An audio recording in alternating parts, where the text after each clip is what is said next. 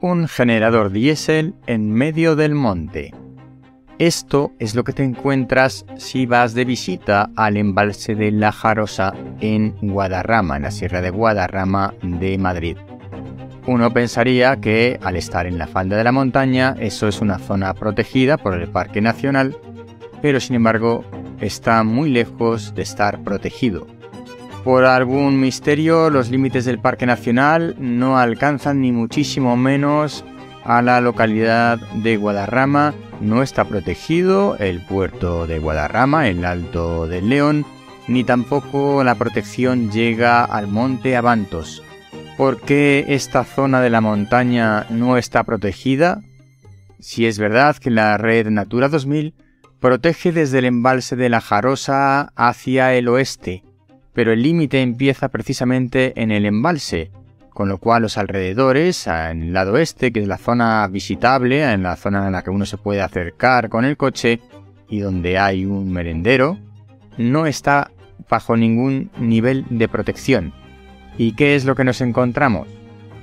Pues un aforo que se completa, aunque ahí sí que debo decir que controlan que una vez que el aforo se ha completado, cierran el acceso, bien por la localidad de Guadarrama, al igual que se hace en cualquiera de los accesos al público del Parque Nacional, como pueden ser las dehesas de Cercedilla, la Barranca, en Navacerrada, la Pedriza, etc.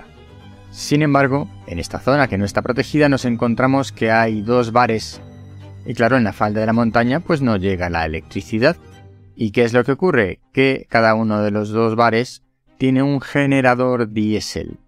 Así que imagínate, vas a una zona de recreo al monte, algunos lo pueden llamar dominguerismo, pero bueno, no deja de ser la falda del monte y cada uno, una vez que llega allí, hace lo que quiere. Puede dedicarse a patear la montaña, a hacer senderismo o puede dedicarse a plantarse en una silla y no moverse en todo el día. El caso es que llegas hasta allí, te crees que estás en plena naturaleza y lo que te encuentras es un ruido permanente de un generador diésel que además está emitiendo una contaminación enorme y que no puedes dejar de respirar. Huele a diésel en medio del monte. No es una zona protegida, creo que debería serlo, o al menos ser una zona alrededor de un área protegida, pero no están protegidas las cumbres en ese punto.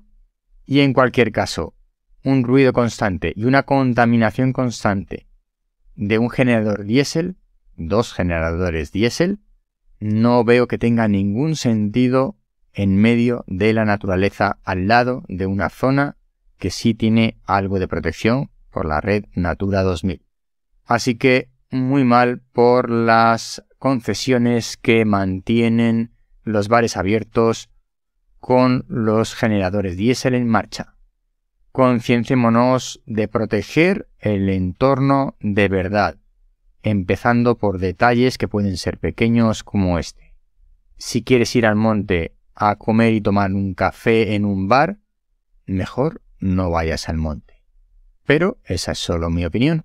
Hasta aquí el episodio de hoy. Recuerda, yo soy Ignacio de Miguel, esto es El décimo hombre.